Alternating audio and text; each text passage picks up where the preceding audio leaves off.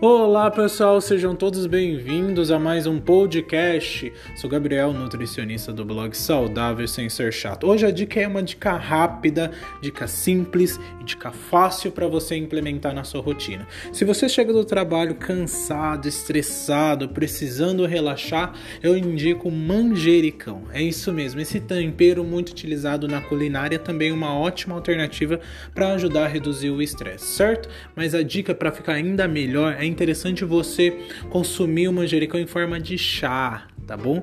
Além as propriedades ali que tem no manjericão, além de te ajudar no estresse, vai te ajudar nas dores articulares, na inflamação e também na ansiedade. É o ponto chave para reduzir o estresse, é reduzir a ansiedade. Então, manjericão cumpre bem esse papel. Você pode estar tá ingerindo uma xícara de chá antes de dormir. Se você for utilizar o manjericão fresco, você pode usar cinco folhas do manjericão ali na, na água, ferver junto ali, depois coar, certo? Cinco folhas de manjericão para uma xícara de chá manjericão fresco. Se você for utilizar um manjericão já seco, vai duas xícaras, vai duas colheres de sopa para uma xícara de água. Tá bom? Mesmo processo. Colocou ali para ferver, depois coou, depois já pode ingerir o seu chá de manjericão. Tá bom? Espero que você tenha gostado dessa dica. Em breve eu estar retornando com outras dicas para você ter mais qualidade de vida e mudança de hábito.